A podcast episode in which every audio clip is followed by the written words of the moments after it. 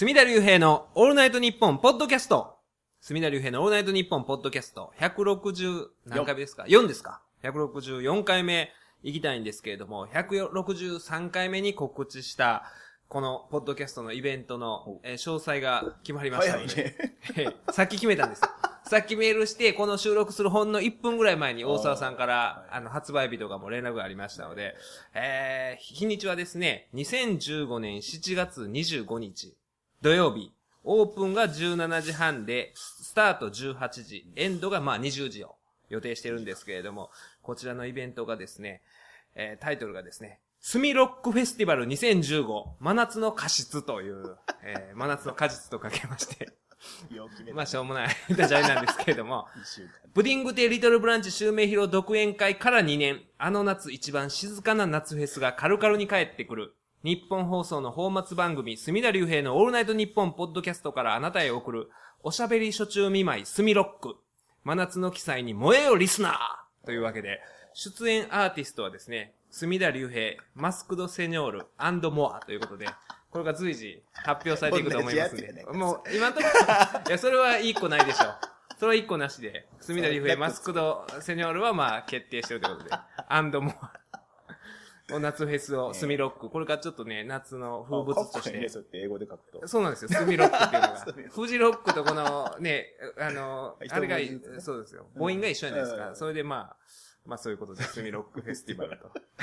今朝決めたところなんですけれども。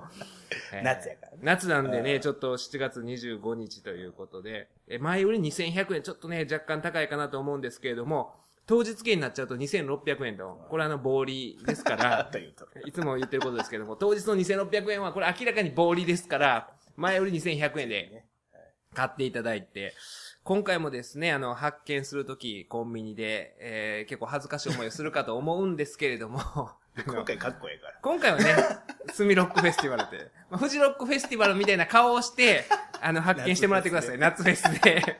そういう体で、注意深いね、あの、コンビニの店員が見たら、スミロック？みたいな、思うかもしれないですけれどもそ、うだったかな？こんなあったかなって思うかもしれないですけれども、こちらはですね、5月30日の土曜日の12時から、E プラスですかね、えー、で売り出すと思いますので、東京カルチャーカルチャーのホームページを、えーご覧いただいてですね、えー、東京カルチャーカルチャーのホームページには5月26日にはアップされているということになりますので、えー、こちらで7月25日7.25スミロックを明日よ。もう明日か。あ、明日、明日から、あの、いや、そう、ホームページにアップされるのは明あ、日なるほど。です。はい。で、発売が5月30日です。カルカルお台場ですから、灼熱のお台場ステージを、えーお届けしたいなと思っております。皆さんお越しいただければ幸いなんですが、ね、ちょうど、ね、日程的にも土曜日ですね。土曜日ですんで、土曜日で、次の日が日曜日で、えー夜ですから、ゆっくりできるかなと。7月25、26と。ちょっと8月とか、それから2年前にやったこのプディングでリトルブランチ襲名披露独演会の時は、お盆のはちょっと後とかで、まあ、慌ただしい時期やったと思うんで、今年はちょっと7月25日なんで、開けておいていただきたいな、というわけで、えー、ちょっと告知が続いて申し訳ないんですけれども、今回のこのね、スミロックは7.25、そして7.1はですね、現代漫才論、かっこ祭り、7.1、明石家さんま60回目の誕生日を勝手に祝う会。こちらもう前売り、えー売り出されております。ローソンチケットですね。L コード57630ということで、ロフトプラスワンウエストですね。ここのホームページの7月1日の欄を、ご覧いただければ、えーそのね、チケットの買い方とか、電話予約の仕方とか、電話番号も書いておりますので、えー、0662115592ですね。16時から24時に、この間にお電話いただき、で、予約いただきましたら、えーローソンチケット、あ、そうか、ローソンチケットで前売りした方が入場が、早く入場できると。え早く入場できるということは、柳田さんの特製の、ひょうきん族バーサス全員集合ド8視聴率戦争ほぼ全記録が確実にゲットできるのが ローソンチケットということですかね。ローソンチケット、ほんで店頭電話予約0662115592。それから当日の順で入場してもらうとそうなのいうことになっておりますので、ローソンチケット L コード57630が一番おすすめかなと思うんですけれども、こちらはですね、ロフトワンプラス、え、ロフト めちゃめちゃやな。ロフトプラスワンウエストを埋め尽くした構図家たちを熱狂させた奇跡の祝祭、アカシアさんま59回目の誕生日を勝手に祝う会から1年。今年もノーサンマ、ノーライフな園芸男子が未曾有の還暦祝いを勝手に観光。成海岡村のすぎる TV アカシアさんまゲスト会で岡村隆史がテキストとして紹介したアカシアさんまヒストリー。その著者 M 角が挑む今年のテーマはアカシアさんまと俺たちひょうきん族。昨年、ヤマトタイムスのマイクロフィルムを発掘し、1973年のサッカー高校総体奈良県予選準決勝スコア論争に終止符を打った園芸墓掘り人柳田浩二も、M 角とは別角度からひょうきん族時代のアカシアさんまを徹底検証。特殊歴史家 M 角柳田が紡ぎ出すお笑い怪獣の60年史。空前絶後の還暦祝いを目撃せよ。というわけで、えー出演は柳田さんですね。おなじみの放送作家の柳田さんと、アカシアさんま研究家の M 角さんと、えーテレビディレクターの TG さんと、えー私、隅田隆平というわけで、今年も開催しますので、こういうね、煽り文句とかつくの好きなんですよ。もうどんどんこなれてえく どんどんね、あの、煽り文句ばっかり書いてますわ。最近。まあ、書面も書いてます。準備書面とか書いてますけど、その合間に。まあ楽しい。あの、煽り文句、あんまりね、だから僕らの仕事準備書面で事実を淡々とやるしかないじゃないですか。そこにまあ法的評価を加えたりとかですけど、それ以外に余計なことね、こんなことね、構図家たちを熱狂させたとかね、こういうこといらないことですから、こういう表現は。えーこういう時はもう、ここぞとばかりに、危機として煽り文句書きますから。僕多分その、弁護士で一番こういう煽り文句を書いてる、あの、あれでしょうね、同業者の中では。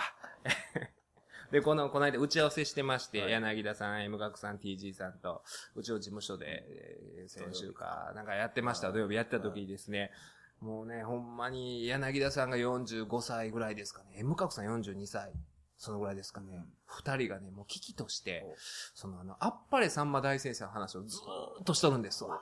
あか、あっぱれだ、さんま大先生、あの、子供たちがね、あの、いっぱい出てきて、まあ、さんまさんが先生役の、あ話を、もうね、ブランドがどうしたとかね、キエちゃんがどうしたとか、あの、虫がどうしたとかね、そういうことを延々とね、あれなんかうちの事務所でやってるからいいものの、し、あの、電車乗ってて、40代のおっさん二人がね、あっぱれの話してたら、絶対車両変えますよね。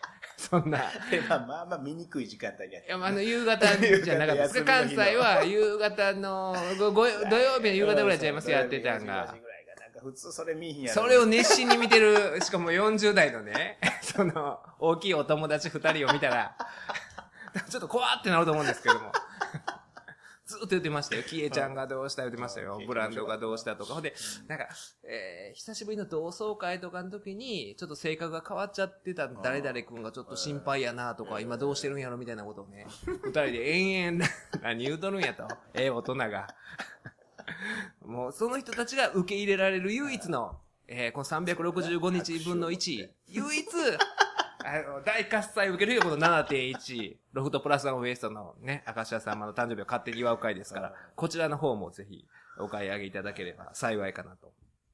あとですね、ちょっとあの、プレゼントほを、あの、一冊、本なんですけども、うん。用意しておりまして、これはですね、以前も私言ったと思うんですが、僕があの、いつもね、えー買って、自分で買ってるくせに、もう、どんよりして、嫌な思いになっはいて、はいよう言うてるあの、プロレスのね、別冊宝島のプロレスシリーズっていうのがあって、まあ、大概ね、レスラーとか会社の借金問題、スキャンダル問題、スポンサーの破産問題。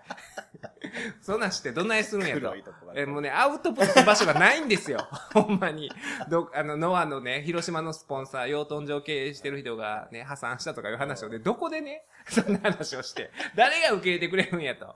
いうような話が載ってない、このシリーズがあるんですけれども、で、ね、一回僕、それをね、京都の市バスの中で読んでて、うんあまりにもどんよりして、まあ、そのどんよりが心地いいどんよりでもあるんですけれども、どんよりしすぎて、もうほんまに、そのまま、僕、最寄りのね、バス停を降りるときにですね、もう運賃払わずに降りてしまって、で、バスの運転手さんから、ちょっとあんた、言って、運賃って言われましたから、そのぐらいどんより、ああ、忘れてた、いうぐらい、もう心ここにやらずいぐらいどんより、どんよりしたいリスナーの方はぜひ、あの、読んでいただきたいんですが、今回一番これの最新号ですね。プロレスリングの迷宮、ノアの悲劇最終章ってね、もうノアの悲劇最終章。で、これノアっていう団体でね、森島という中心選手がノアからまあ離脱すると引退を表明したんですけれども、いろいろ団体のことをああだこうだっていう森島選手のフェイスブックに書き込みを残してたんですけれども、その主要書き込みをまとめるという作業を、あの、この、別冊宝島やってくれてます。どんよりしますよ、この、森島主要書き込みは。何まとめとんねんという、そんなもあったりする。この本を買ってまたどんよりしてたんですよ。ずいぶんどんよりしてて、今回はことさらにどんよりすんなって思ってて、で、その2日後ぐらいですかね、そう、普通に本屋で買って、どっか出張に行くとき買ってたんですけども、その2日後ぐらいに事務所にですね、宝島のはい。掛畑さんという編集者の方からこの同じどんよりした本が届きまして、以前あの、ちょっとね、飲み会を、で一緒になりまして、はい。私がこのどんよりが好きやということで、うん。どんより飲み会っていうのを一回やったんですよ。この、実際この本を作ってらっしゃる掛畑さんという方と。で、そのご縁で、あの、送ってくださってて、はいはいなんと、うちの事務所に2冊あるんですよ、このどんよりが。一家に1冊も普通はいらないどんよりが、いらないですよ、ほんま名前はポジティブな名前の架橋さんって。いや、あの、掛畑さんです。掛掛畑さん。それ、その、夢の架け橋みたいな、そういう、そういう積極的な名前じゃなくて、掛畑。掛畑掛畑さんです。プロレスリングの迷宮ということで、今回もなかなかのね、どんよりぶりで。でもね、結構、あの、今回のプロレスファンじゃなくても、読んだらわかるんちゃうかなと思いますんで、こちらの方をね、2冊ありますんで、1冊あの、リスナープレゼントで。お届けしますので、こちら、どうしましょう？番組宛てに、えー弁護士アットマークオールナイトニッポンドットコムの方まで、あの、どんより本プレゼント係ということで、どんよりしますよ。連絡先ね、書かかんな？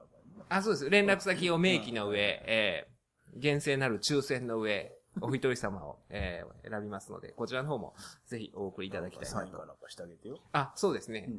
それだけもうてもらって。じゃあ、あの、森島の主要書き込みの Facebook に嫌ごと書いてるところの、そこにサインをしておきますので、はい。お願いします。あ、それか僕がね、もう付箋を貼ってどんよりポイントをいくつか、ここどんよりしますよっていうね、やでもなかなかね、その、どんよりした本を作ってる人に、直接どんよりしますねって言ったらね、案外喜んでありましたよ。どんよりするでしょって言って。で向こうもどんよりさせようと思って、意図としてはそうなんで。えーまあそんなわけで、えーこれ2週間ぶりですかね、えー撮ってるんですけれども、この間まあいろいろいろね、ニュースとかもありまして、えー主給派と、まあ改革派のね、論争の末、審判が下されたということがあったんですが、いや、あの、違いますよ。今思ってたのは、あの、大阪の都構想の住民投票と思ってません？いやいや、その話しません。そんなんじゃないですよ。もっと、関西を二分した、あったじゃないですか。そう。京都市長選じゃないですか。京都市長選、鏡原明候補と隅田隆平候補が立候補していたあの京都地方選、京都地方選、京都市長選じゃないですか。それがなんかでこれえー、これね、審判くださいなんですけども、ね、あの、これをね、えー聞いてくださっているリスナーの方で、え、そんなん知らんと。自分は情報弱者なんじゃなかろうかと、ちょっと不安がってる人はいるかもしれませんけども、安心してください。ね。とにかく明るい安村みたいになりましたけど、安心してください。これあの、観音小説の中の話ですから、これはね。ついに結論が出まして、なんと、私がモデルになった、えー、隅田隆平候補が、ついに京都市長選、えー当選しまして、えー僅差で、あの、住民投票と一緒ですよ。わずかな差で、最後の追い込みで、えー私、私が、男前のキャスターやろ男前のあの、鏡原明です。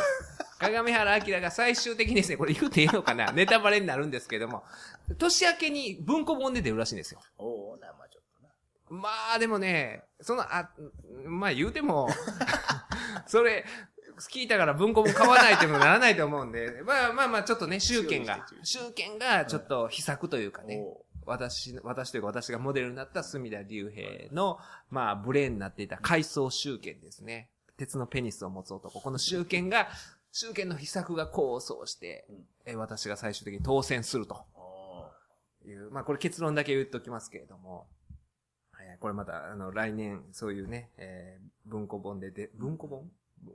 単行本、どんな形ですか？出るらしいんでえー、ぜひそれをお読みいただきたいなと思うんですけれども、これに出てくるそのね、あのね、前回、えー話した私と一緒に愛宕山登った森重という男がね、この本の中でも、この観音小説の中でもね、公職入道の中でも出てくるんですけれども、まあ、不気味な男なんですよね。本当に。そっちの方はな。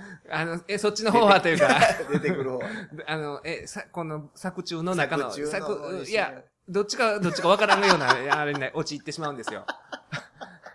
この花房さんの、まあ、中央公論でも本出してあるんですけれども、そこの担当の編集者がいらっしゃって、その人は中央公論って今の読売グループで、でね、森重、あの、本物の方ですよはい。本物の方の森重は、読売の、なんかね、音楽部、ジャズかななんか、なんか入ってるんですよ。でそのサークル活動でその中央公論の編集者と一緒らしくうて、で、言うたらその森重さんの本人を知っててはい、で、その後、この、まあね、花房さんの公職入道で、森重をモデルとする森重を呼んで、きあまりにも、これはリアルすぎると。いやでもねまあだから半ば犯罪というか、相当悪いほいや、相当悪いことをしてるんですけど、そんなことしないですよ。本物の森重しないんですけど、その、心根というかね、まあ心の心の根っこの部分は、こういうことするんじゃなかろうかなと。すごい評判いいらしくて。この公職入道自体、もともと花祭りという花房さんが、団子に六章っていうのを取った作品に出てきてた、えー、回想集権。決体な、まあ、あのね、お坊さんがいるんですけれども、その人の話をスピンオフにしたのが公職入道なんですが、この公職入道の、えー、出てきてたこの森重をまたスピンオフするという、話もあるというぐらいの、もう助演男優助演男優賞全然いけるでしょうね。かなり、かなりのもんですよ。これ読んでくださってる方はわかると思うんですけれども、気色悪い。気色悪い、このこと、この上ないんですけれども、そういうね、えー今回こういうね、えー私も当選いたしまして、ついに。というわけで、まあ来年出るという話で。あ、あとそうだ、あの、6月8日ですかね、発売になる、不走者の方から発売される、棚橋博選手の、新日本プロレスの棚橋博選手のフォトブックがほ出るんですけれども、その中で私がちょっと、あの、文章を寄せてるページがございまして、おーすごいな1995年の棚橋博ということで。で、もう一方は、あの、RG さんが、RWF という立命館レスリングフェデレーション時代の棚橋博ということで、う文章を寄せてまして、すごいやん。えーえーなかなかね、かっこいい表紙みたいですよ。そのネットで見たら、棚橋くんの。38歳でフォトブックですよ。我々と同い年で。フォトブックって普通出さんでしょ。いや、見場がやっぱかっこいいから。見場が、なかなか三、だって、今、普通フォトブック出すのんてって言って、例示で誰かあげようとしたんですか？その例示が浮かばないですかね？その若い役者とか。まあ、ジャニーズとかな。ジャニーズのね、まあそういう人だったらわかるじゃないですか、モデルの。38のおっさん、僕らまあおっさんですけども、全然その老いを感じさせないですからね、棚橋選手は。その棚橋選手の、まあ、1995年のある、えーえー出来事をちょっと切り取って、はいはいまあ短い文章なんですけど、400字ぐらいでということで、でもかえってね、400字とか字数制限あると悩むんですよね。一回戦やな。えそうです。一回生の時に初めて出会った時のことと、ちょっと今の現在をシンクロさせてというような形で書いておりますので、こちらの方もぜひ、6月8日ですね。タイトル何やったかな？まあ、棚橋宏のフォトブックですね。こちらの方もよろしくお願いいたします。というわけで、えー、2週間ね、京都市長に当選したりとか、まあ、いろいろ あったんですけれども、あのね、まあ、市長になったっていうのも初めての経験なんですけれども、若くの。まあ、架空のなんですけれども、もう一つちょっと初めての経験をしたのはですね、私あの、レコーディングというものをあ初めてあ、なんかそういう写真は見た。経験えーしまして、ちょっとツイッターでもアップしてたんですけれども、タイタンですね、私が所属する。タイタンで社歌を作ると。この会社の歌ですよ。効果みたいなもんで。会社の歌って普通の会社ってあるんですかね？まあまあ、あるあるとこもあるんですかね？あるとこもあるとこ社歌っていうことで、サンシャインデイズということで、これは太田社長が社員のことで、サンシャインと呼んでるらしいんですけど、あの、ツイッターでサンシャインって呼んではるんですけど、僕はまあ、社員のことをね、知ってるじゃないですか、個々の社員を。は いサンシャインどこにもいないと思うんですけど、光り輝いてる。そんなに爽やかなあ人。の、どんより社員デイズ。別冊宝島社員はいると思うんですけども、サンシャインはあんまおらんのちゃうかな思うんですけど、サンシャインで呼んではるんですよ。ほんで、その、このサンシャインデイズというのを、辻人生さんが今、タイタンにいらっしゃるんですよ辻人生作詞作曲で。曲を作ったんでっていうことで音源が送られてまいりまして、この日とこの日空いてませんかということで、レコーディングだけのために東京行って、やりましたよ、これ。これでも、釈迦ですよ。釈迦って、言うたらまあ効果と一緒で、なんか朗らかな感じじゃないですか。小学校とかでも高校とかでも、まあまあまあ歌い上げる歴史に残る宇治川の、みたいなね。これ、宇治の伊勢田小学校やまあ。った なんかそういう感じじゃないですか。はいはいで、結構ポジティブじゃないですか。なんか。うんやのにこれ、結構ね、ああ、バカな奴らが、ああ、利口ぶってる、開いた口が塞がらぬ、ヘイとかね。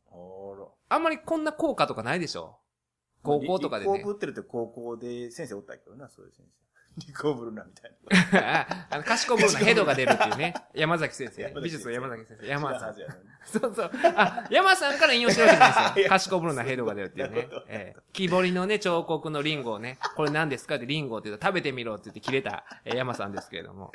でも確かにちょっと攻めたらしいけどね。ええああ、アホな奴らが、ああ、偽善ぶってる。開いた口が塞がらぬ、ヘイとかね。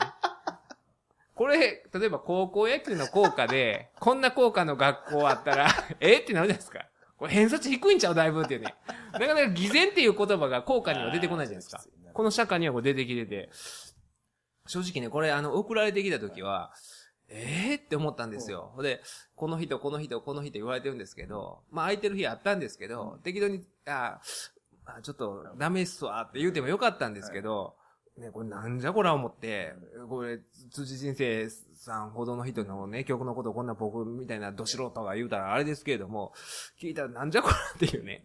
で、え、辻仁成さんってこんな歌い方やったんや、みたいなね。なんかね、あの、今あの、清志郎みたいなね。まあまあまあ、あの、あれやろ、愛をくださいとか。ああ、そう、 ZOOですよな。 ZOOな？愛をくださいですよ、 ZOOの。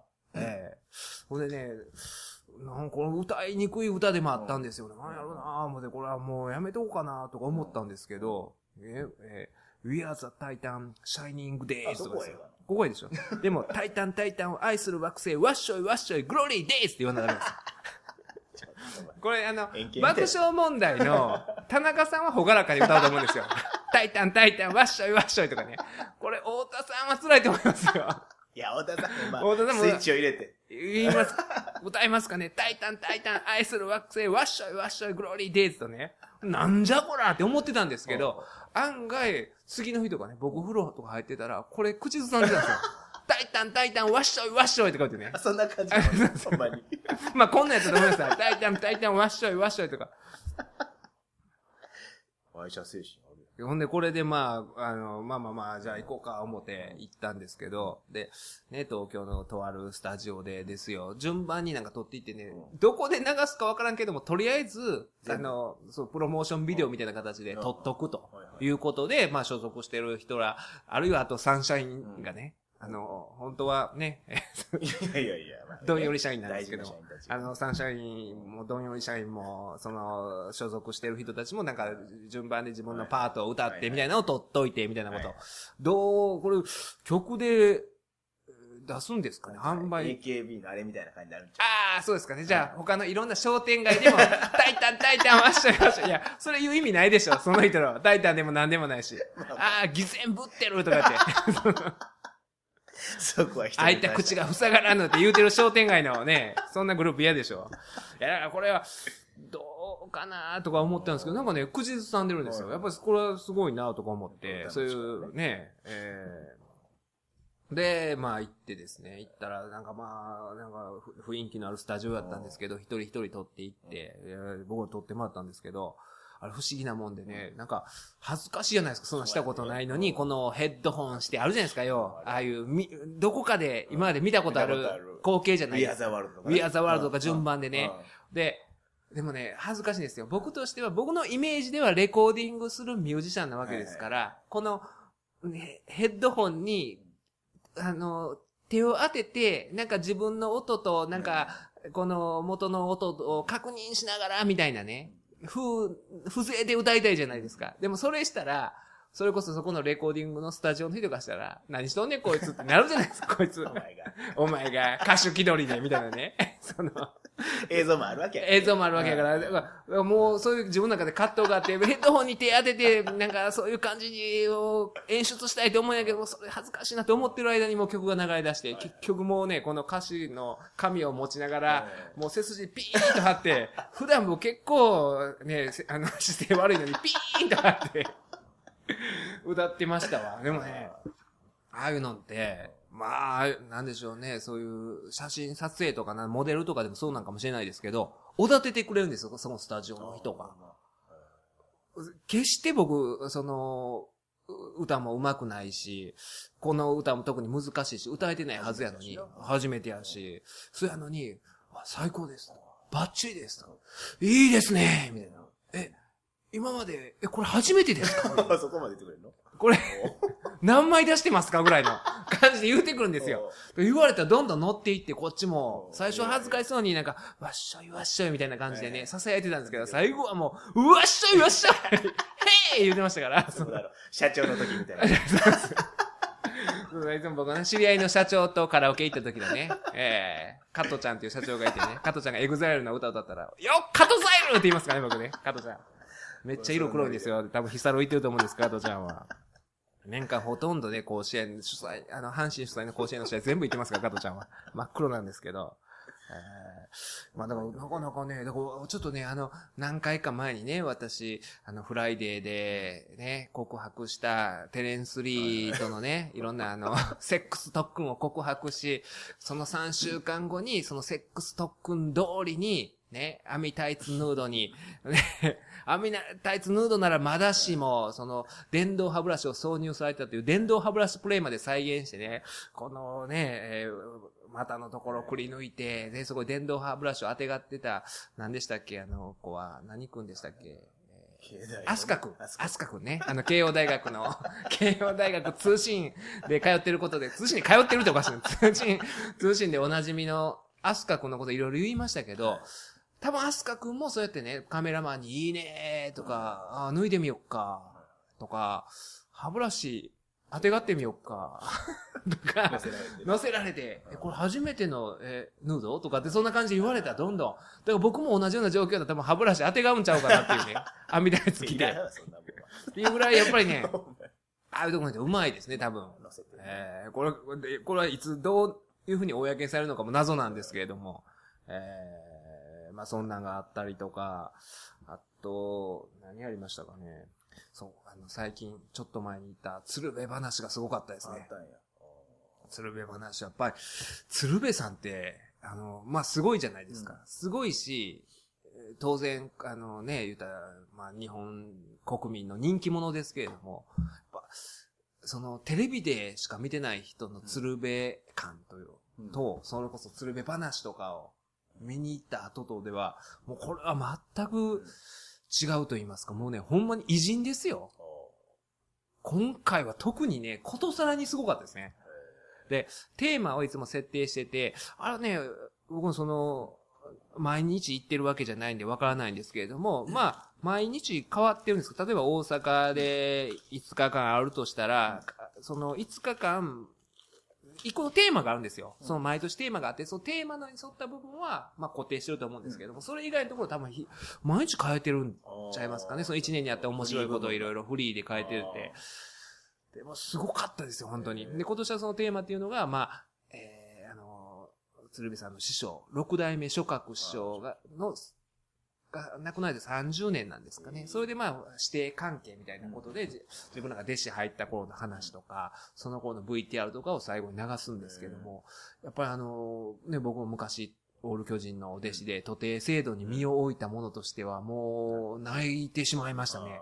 だから辻村先生とかでもね、言うたらまあ、あの、弁護士、事務所でこの、あるじゃないですか、指定関係が。そういう指定関係に一度でも身を置いた人間はもうたまらない。ぱなんかもう特殊なな。師匠とお父さそんみたいな感の、じもうそうなんですよ。特に落語家、話し家さんですから、いや、泣きましたね。泣い、その前はめちゃめちゃ笑って、いや、ほんまにちょっとでもすごいですよ。言うたら、言うたらもう鶴瓶さんって、何もせんでもいいわけじゃないですか、言うたら。まあまあな。そんな。見てるだけでまあすごい芸能人いや、もうテレビでも、もう確固たる地位を築いてて、ライブをする必然性なんて、そうやな、その箱でやらんでも。で、いうわけなんですけれども、でも、やり続けてるわけじゃないですか。しかも落語もし続けてるじゃないですか。すごいですね、そういう、その志の高い人は。ほで、鶴瓶さんとか今63ぐらいですかね。でも、もう言うたら、デビューというかもう弟子入りしてすぐにもう売れてるんですか？ねなんかラジオとかでレギュラーとか持ち出して。で、その時もあの VTR 出てたんですけども、昭和54年ぐらいとかでもう自分でいっぱい番組関西で持って人気者になってるわけですよ。で昭和47年入門なんですよ。だから27ぐらいとかで、今そんな人いないじゃないですか。ほんで、そっからまた、その、その時の、なんでしょう、デビューしてすごい勢いで、関西でテレビわーって出だした、笑福亭鶴瓶が、今また形を変えて、確固たる地位を築いてるわけじゃないですか。自分の中で多分いろいろ考えて、その、なんでしょうね、自分の中の立ち位置を考えてっていうことですけど、多分ものすごいいろいろああいう人って考えてるんでしょうね。まあ当たり前ですけれども、その次の戦略、次の戦略どこにも安住することなく、すごいなって思って、ずっと一線に居続けてる人で、だって、あーものすごいなんでしょうね、高い志ないと、あんなものすごいライブを毎年やって、しかも各地で全国各地回っていくわけでしょ？それこそ。で、ねえ。で、まあ、その、当然笑わせるし、泣かせるしっていうことで、いや、だから今ね、前も話しましたけど、それこそ、あの、テレクラキャノンボールとかが流行って、その、それにあやかってあの、プロレスキャノンボールっていうのが、まあ、一部でヒットしててっていう状況で、でもそれを本当に普通に昔からずっとやり続けてる、いろんなとこに旅して、な学祭とかでもな学祭とかでもやって、人と触れ合って、っていう、それを完全に肥やしにしてあるもんな、っていう、すごいですよね。一人でずっと鶴瓶キャノンボールを、おしゃべりキャノンボールを、40年 やり続けてるんですよ。笑福亭鶴瓶は。なんかちょっといす、すごいビッグな人からは絶対引いた立場取るやんか。いや、でもたけしさんとかやったら、なんか、たけし兄さんとか、その、ね、ダウンタウンとかと出たら、おもろなりたいとか言うじゃないですか。いや、でもね、あの、めちゃめちゃおもろいんですよ。だから、あの、たけしさんにしても、ダウンタウンにしても、ものすごい尊敬しちゃうじゃないですか。その番組での接し方とかいうか、ね、扱い方は、まあ置いといて、なんかあの、放送室かなんかでもすごい尊敬してましたからね、松本人志は。びっくりするぐらい黙ってる時あるな、あの、みんながおる時とかで。喋ってええのに、すごい黙ってそうです。。あの、それこそね、笑っていいと思うの最終回の時とかでもそうやったんちゃいます？いや、でもすごいですよ。あの、でも、鶴瓶さん分かってるんですよ。うんあの、立ち技最強やことは。自分が2時間経って一人で喋ったら、最強やっていう。いや、ほんまでも最強なんですよ。僕なんかこの何年か行ってるんですけど、行っては最強やったなっていうのを確信して帰る。あ、また防衛してるわっていうーね。首をかっさいかれたか。いや、あれはすごいですよ、本当に。ええいやーやっぱりね、だから、えあの、生きてるうちにやっぱり経験した方がいいですよ。うん本当に。鶴瓶話は。見たいんやけどな。だから言うたら、そう、コアな人に向けてるわけやもんな。いや、でもね、コアでも来てるのは普通の多分、鶴瓶ちゃん面白い言うてるおばちゃんやったりするわけですよ。だからもう、お客さんを選ばないんですよ。それがまたすごいなとーテ。レビ的なああいう薄さも保ってるわけやもんな。ああいうまあまあ、あのね、だからその濃淡はあるんですよ。その時のいろんな笑いのパターンでも。でもほんまに腹抱えてね、僕らなんかそういうの、ちょっと演芸にうるさいぞみたいなね、気でいる人間とかでももうほんま心から、そんな気でおったら。そんだけ言いますよ、僕ちょっとは。そら言いますよ、そら。こちとら。今の新人漫才コンクール、取ってますから。あ、そうやな。デビューから4ヶ月取ってますから。それはほんま、この経歴はすごい。鶴瓶さんはね、ほんますごいですよ。あえーもうだからああいうの見たらね、その私が、そのね、カルカルでやっていいのかと、春春があるんですが、だから2600円はもう心苦しいんでね、2100円ーで比べ。たらな。それと比べたら、隅田話はね、そんなもん。でもそれはそれで僕にしかできないものがありますから、それはね、えー、そういう形でまた、えー皆さんね、あの、鶴瓶話行けるタイミングがあれば、ぜひ行っていただきたいと。あと、だから88分賃でね、立ち技最強は、笑福亭鶴瓶。寝技最強は、桂文 寝珍。技？寝技とかね座り技？そうそう。立って最強は鶴瓶。座って最強は、桂文鎮ですから。それはもうね、あの、この言葉は柳田さんが名言やということで。たまにあの、メルマ旬報ね、あの、柳田さんも僕も連載してるので、あの、弁護士隅田隆平曰くみたいな形で引用してる時があるんですけど、そんな、そんな名言言うほど名言はないと思うんですけれども。鶴瓶さんは座ったら最強じゃないや。え、鶴瓶さんは、立ち話や。立ったら最強でしょ。僕、あの、落語の鶴瓶さんっていうのはあんまり見たことがないんで、鶴瓶話は立立ってしはんねんってですよ。最強ですど。ね。マイク。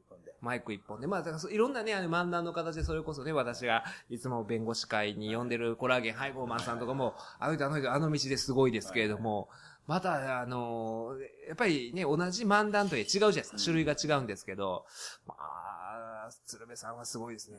いや、ほんまにね、だから、なんでしょうね。その、その日ね、結局その後また映画見に行ったんですよ。まあそれが3、4時から6時ぐらいで、その後重曹でガムシャラっていう女子プロレスラーのドキュメンタリー映画見に行ったんですけど、ちょっと迷ったんですよ。その、おこのまま、この余韻のまま浸りたいと、今日はこれで終わりにしようかなと。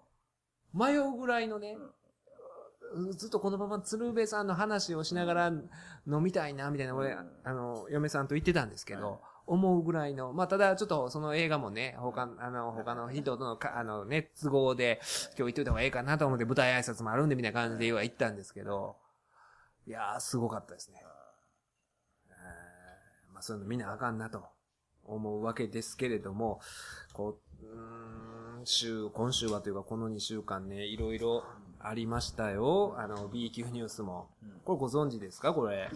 えー、それ注目してないな。窃盗で逮捕の自称福山雅治。身元が判明という。これ以前もね、これ私取り上げた人なんです。ほ同じ人あで、同じ人やってんねや。あの、スーパーでカツカレーを万引きして、ほ窃盗罪に問われてるのが自称福山雅治だと言うてたと。う。ほいうような話が、したことはあるんですよ、確か。で、この人がまた捕まって、う。ほこの福山雅治と自称してう。たんですよ。時代は巡るな。二回目捕まったんや。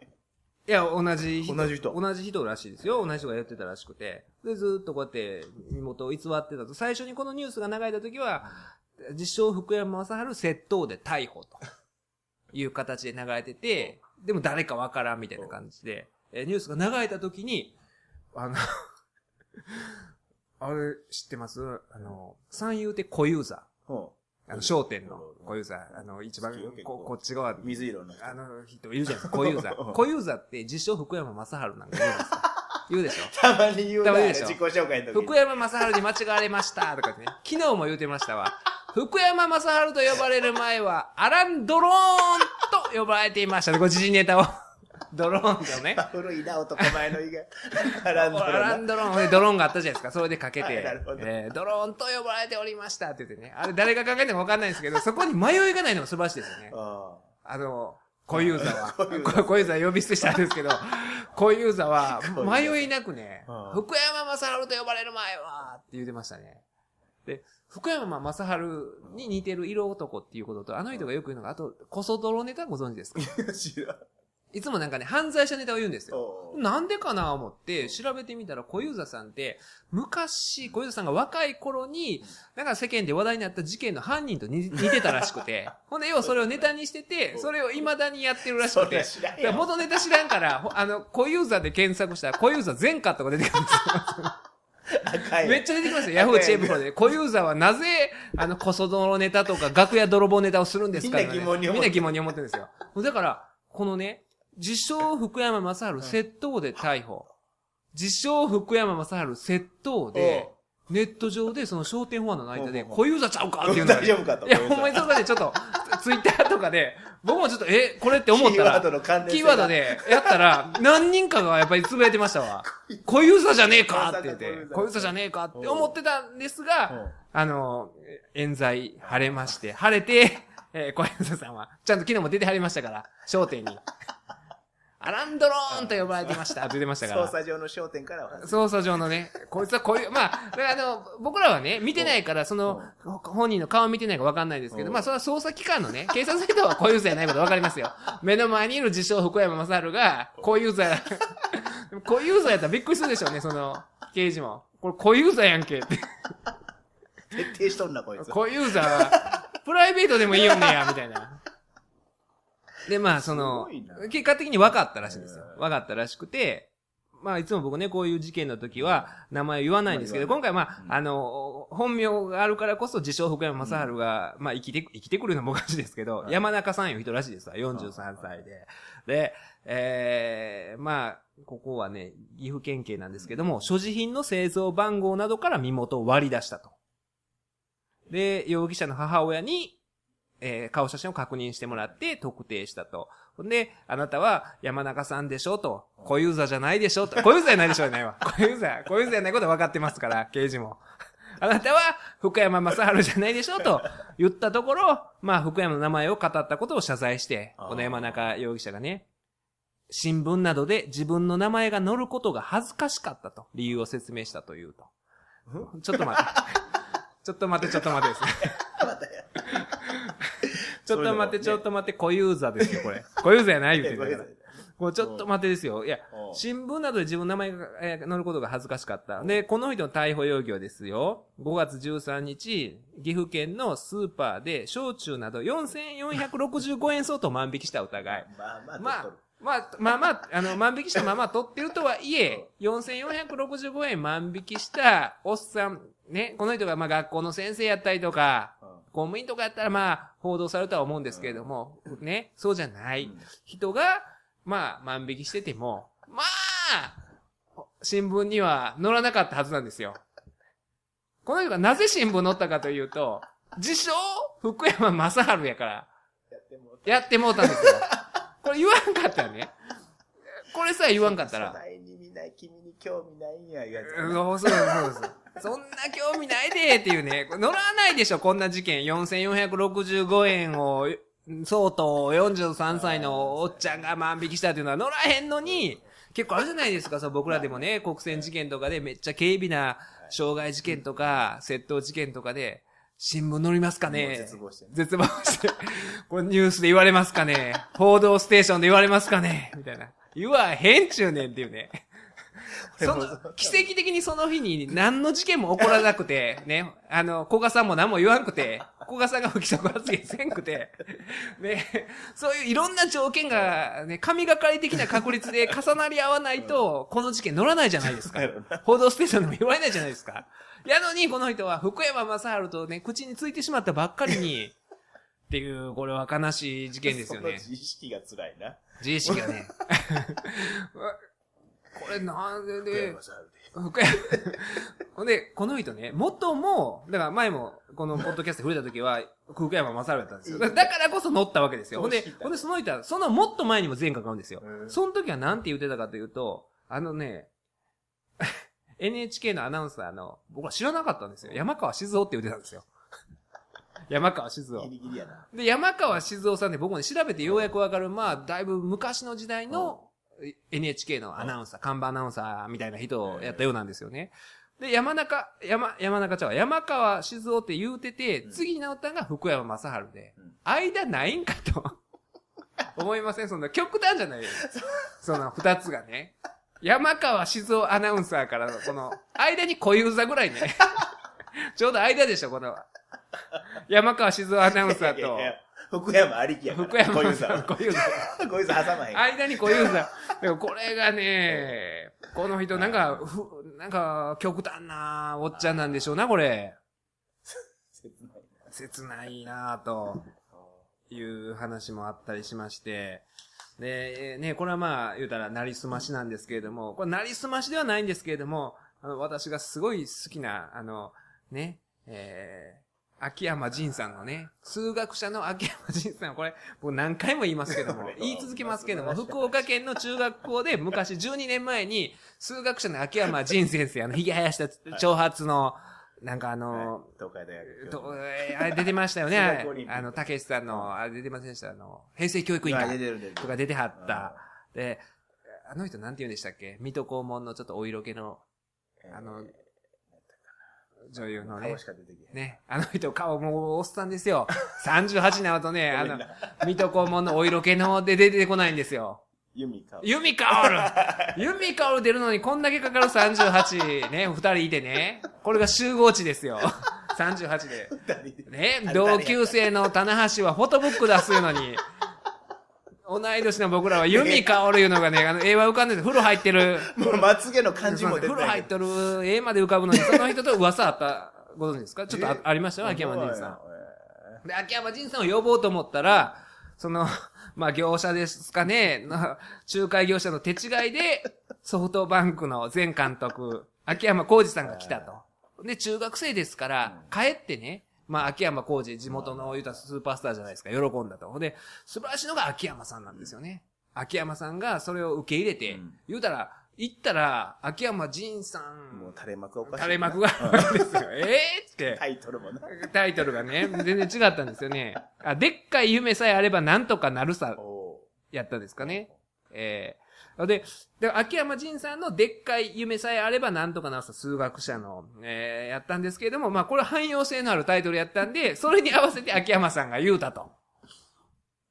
ええいう、あのね、ほんでそれですごい好評やったという話で、このね、話の後日談がございまして、今度は、えーその同じ中学なんですか？同じ町なんですかね？同じ町で、えーこの町がお詫びしたいということで、12年ぶりに今度こそ秋山仁さんを呼ぶと。本物の方の、本物というか、まあまあ、仁さんの。秋山仁さんの方を呼ぶと。で、秋山仁さんはこれを快諾したと。秋山さん、仁さんの方ねう。これ勘違いしないでくださいね。仁さんの方ですよ。えーで、えー秋山さんはこのハプニングによって、ホークスと秋山監督の方のね、大不安になってたと。で、これ喜んで今回もやらせてくださいと。で、その後、これすごいですよ。秋山仁先生が、秋山浩二さんが高校時代を過ごした、や、八代市ですかね、熊本県の。そこで講演した時に、秋山浩二さんの母親が控室を訪ねてくれたうんっていうような、そういう交流もあったと。で、今度こそ、仁さんが登壇すると。いい話、いい話ですね、これは。で、ここでもう一回秋山コーチ来てほしいですよね。またかよーっていう。12年ぶりや。12年ぶりや言うて。死ぬわ、また来よったーっていうね。変な拍手だよな。ねううわわーって、ちょっと天丼してほしいですね、これ。業者の間違いで。いいですかみたいな。あれ？って言って、私でもいいですか？って言って。野球選手とかでもプライド高いからそこでそういうふうに言えるっていうのがねら僕らが子供の頃の、言ったら西部が黄金期やったじゃないですか。うん小学校の中学年ぐらいのね、秋山清原の AK 法が、で、あと、石毛とかね、石毛いつもシーズンオフになんかあの、陶芸をしよるんですあの、精神集中するために、これ野球と何の関係やねんっていつもうちの兄貴が言ってましたわ。プロ野球ニュース見ながら、ろくろ回してる石毛見て、関係あれへんやろ、これ石毛っていつも言ってた石毛とかね、いろいろいましたけれども、えー秋山さんね、いつもあの、日本シリーズでホームラン打ったあの、爆中するんですね。でホームして、ホームインして喜んでね。あの爆中、だからここ一番でしかの爆中をしないアメリ。カから初めに欲しがられたな。いや、だって、言うたらね、肩強くて、あの30ホーマー、30盗塁3割みたいなね、一番プロ野球選手でバランスを置いてるね、人しかできないことを秋山さんやってはりましたし、爆中とか、それこそ 爆中で言うたらこの間ね、あの、大阪都構、都構想のっていうか大阪市を解体するって、特別区に編成するって、あの、住民投票の時に、まあ、だから、否決されたわけじゃないですか。あの、ね、反対が多くて。で、あの時に、えこのさん爆中するんちゃうかなっていう人がいて、あの、前市長の平松さんが、お、めっちゃ喜んでて、インタビューで、言えたーってほんまに声裏返って、これね、爆中、僕その時、あこれ秋山やったら爆中するこの勢いやったらこの勢いやったら。平松さんが爆中して笑けますよ、これ。シュッ、シュッ。トンビ切って。そんなぐらいの勢いで喜んでましたよ。秋山さん、秋山さんちゃうわ。あのややこしい。あの人ですよ。平松さんがバーってやって、めっちゃ喜んでましたけれども。でもあれ、まあ、あの、あんまり政治の話はね、僕はしたくはないんですけど。突然触れたからびっくりした。ええあの、あんまりしたくないんですよ。僕は、言うたら、ね、この、ポッドキャスト聞いてる人でもいろんな考えの人がいるわけで、思想心情の人があれとか思われたら嫌なんで、いろんな人聞いてほしいし、それこそ僕のそのね、本業の弁護士業務のとこでも、それこそ、どんな思想心情の人でもね、事件を受けたいし、どんな宗教を信じてる人でもね、あの、そこは価値中立的やないとあかんなと思ってるんですけども、それとは別に個人的な見解があって、僕はその橋本さんの政治的な、あのまあ、やり方というか、その対立候補をすごい、あの、なんていうんですか、人格まで含むような攻撃をとかやる。まあ、あのやり方が僕はすごい嫌で、その政治家たる人は、やっぱりその反対、ね、勢力に対してどう接するかで、なんか、それをまあ言うたら、なんでしょう、それももう、な、なんでしょう、受け入れる度量みたいな人が、じゃないと政治が向いてないって思うんで、僕は今回のあれも、あの、あんまよ、あの、どっちかと反対やなと思ってたんですけど、でもそのね、僕、もともと橋本さんのとこおったじゃないですか。そしたら、その後とかね、あの、まあ、住民投票あったじゃないですか。あの後とか、まあ、顧問先とかの集まりとかあるんですよ、そこの、なんか、まあ、いいっぱい人が集まる宴会とか行ったら、もともとおったということで、うんあの、みんな言うてくるわけですようん。住田さん、あの、橋本さん残念やったなと。困るんですね、この時に。どういう顔をしたらいいかと。あの、そこで、いや、僕はもともと反対でしたというのもね。言っちゃ悪いわ。言う人は残念やったな。いや、残念やったな向こうそれは嫌やったいうこと分かったわけ。いやいやあそうでしたね、言うて言うたらあれだけ。でもそれはちょっとね、なんか、なんか嫌じゃないですか。自分、いや自我がね。自我が、あ自我もあるわけですよ、そこで。だって、ね、いや、そこで思うんですけど、あの、上、元上司と部下、だからといって必ずしもって、むしろね、うんそれこそ野球で言うたら、清原なんて、未だにあの、堀内恒夫の悪口言うじゃないですか。とか、あるじゃないですか。エモヤンだって、ベンチがアホやから言うて引退したじゃないですか。なんてこと言えないじゃないですか。エモヤンだってね、みたいな話もするのも抜。けてんねんからな、もう。でね、普通そこ、その辺までく、だから、ね、あの、そこまで汲み取らなあかんなとか、自分にね、あの、翻って、うんそういうふうに決めつけたりしたらパッと言うたら、全然違ったりする可能性もあるんで、あれも困るんですよね、僕、その、言われたら。どういう、微妙な顔してると思います、その時僕。微妙な、だから、うんそこまであの、僕、平松さんほど、その、あのね、爆中するほどでもないんですけど、ま あしてないんですけど、いや、爆中せんばかりの。心心の中では。心の中で爆中してましたね、あれは。爆中できたら確実に爆中してました、ね。ほんまに。面白いな。面白いですけどね、それは。あれは困るんですけれども。えー、あとですね、いろいろ事件が。溜め込んでるね。今回はな、これはね、えー今週の遅咲きということで、えー、これは新コーナーなんですけども、今週の遅咲き これはね、ジェネリックさんからいただいて、ここのニュースの情報をメールでいただいたんで、こういう形でね、いろいろメールいただきたいんですけれども、こちらは、朝日、テレビ朝日ニュースですかね、ANN ニュース。うん 最近、男性の体に興味持つように、73歳の男逮捕。千葉県富里市の温泉施設で、50代の男性の下半身を触ったとして、73歳の男が逮捕されました。最近、男性の体に興味を持つようになった、などと興味を、容疑を認めています。富里市に住む自称、無職の73歳の男は、19日昼頃、市内の温泉施設のサウナで、59歳の男性の下半身などを触った疑いが持たれています。男はサウナに後から入ってきた男性の隣に移動して触ったとみられています。通報を受けて駆けつけた警察官が、サウナで男を現行犯逮捕しました。男は、ま間違いないと容疑を認めていて、最近男性の体に、裸に興味を持つようになった。自分好みの男性が入ってきたため我慢できなくて触った。と供述しています。遅咲きですね。冷やし履いても50。えー。ピチピチの二十歳とかじゃない。遅咲きですよ、これ大概の。思考もややこしいな。で、ややこしいですよ。これもまあジェネリックさんから、これはあの、私の言う性欲のリアス式海岸ではないでしょうかと、入り組んでるんじゃなかろうかと。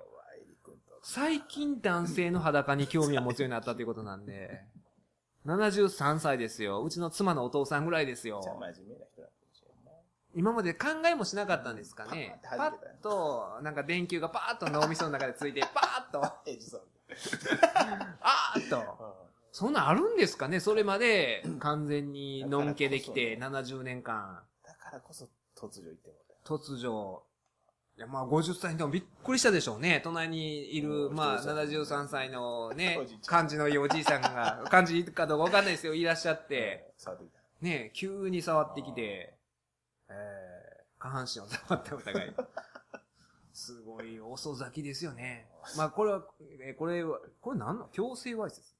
なんですかね裸で、サウナでっていう状況やったら、迷惑防止条例とか、うんまあ当たるやろな、どっちにしても。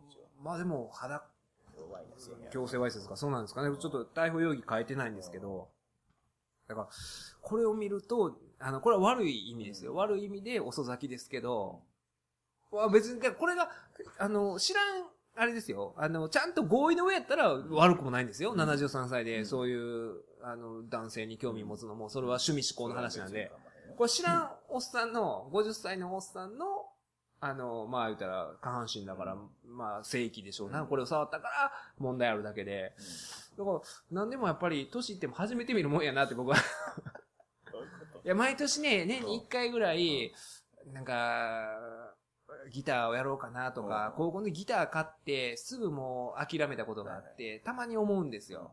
で、森重がギターとかすごいできるんですよ。だから森重になろうかなとか思うのが年に1回ぐらいあるんですけど、いつも結局やらないんですけど、やっぱやるべきやなって思いますよね、この。いや、この、あのね、いや、なんだって、いつからだって始めれるわけですから、あの、このこの人はダメですよ。やったことは、この具体的行為はダメですけど、いや、今週の遅咲きやな、ということで、ねえ、すごいですね、73歳と。73歳って大概ですよ。前あの、この事務所に来てた、あの、ポッドキャスト、あっちの方の弁護士同士でやってる、弁当区に来てた、あの、おじさんリスナーっていう人がいるんですよ。このポッドキャストも聞いてくれてるね。あの人、60言ってたでしょ ?60 でも結構、おじいちゃん前としてますもんね、おじさんリスナーは。ちょっとゆったりとした。ゆったりとした感じで、タッパはあるんですけどね。タッパは異常にあります。180 4ぐらいある。でかいです。ではあ。であのおじさんリスナーがね、あの、どうでもいいメールをしてくるんですよ。この間もね、その新幹線乗ってたら、あの、隣に中川家の、あの、お兄ちゃんの方、剛さん。さんが乗ってますと。声かけてもいいですかと。いやいやいやいや、それはね、いや、聞かれてもね。あのいいですといやお、おじ、おじいさんですから。いや、だって、それはもう雰囲気見てね。ちょっと、あの、えー、長川家の剛さんですか？って声かけるぐらいやったら、いい感じの空気を醸し出してるタイミングやったらいいやろうし、それはなくて向こうはしんどそうでもう寝たいなっていう感じだったら声かけるべきやないし、自分で判断せえと。そんな塩梅はな。そんな塩梅は、もう無視してありましたけど、たまに無視してやるんですよ。なんか。ほんで心配して俺に来んねや。そうそう僕が無視したら、隅田さん、あ 私のこと怒ってるんですか？みたいなね。で、ちょっと下ネタメールがね、ちょっとえげつないんですよ。ちょっとおじさんリスナーに警告しますけど、あの、下ネタね、やっぱ迷惑行為やんねや。あのね、下ネタがね、ちょっとね、えーちょっと一線を超えた下ネタとかを言うてくるんやめで、てよ。えーちょっとそれやめてみたいな。僕あの、下ネタ好きに見えて、あの、あんまり、あれなんですよ。うん僕は、僕は、自分の中ではね、あの、線があるんですよ、下ネタのね。なるほどえーすごいたまに超えてくることなんですよ、ひょいっとね。あの、長身を利用して、ひょいっと。